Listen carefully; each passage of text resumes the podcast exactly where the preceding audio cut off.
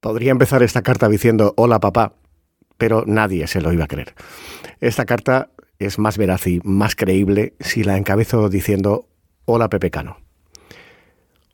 Hoy llevamos justo un año sin hablar y tengo que contarte que te estás perdiendo un montón de cosas. Empiezo por lo más grave. Al mes de irte tú se fue la tía Mari Carmen, así que no te estarás librando de ella.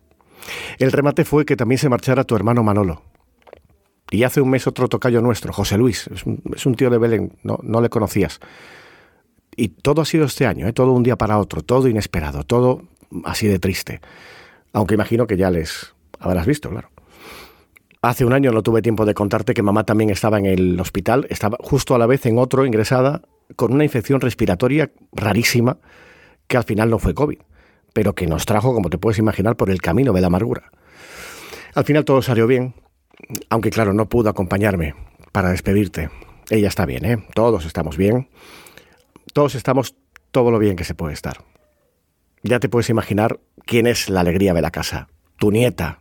Tu nieta, lo que es la vida. Tu nieta, hija de locutor de radio, y no veas lo que ha tardado en soltar palabra. tío papi.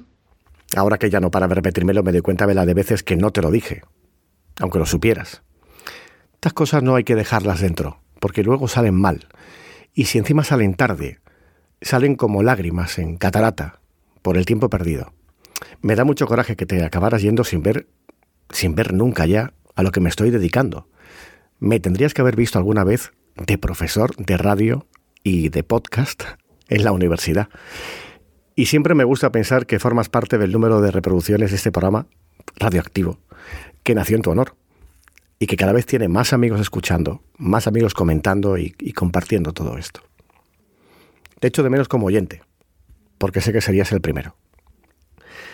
Bueno, espérate, se me olvidaba lo más importante. No hay domingo que tu nieta no se ponga ciega de churros.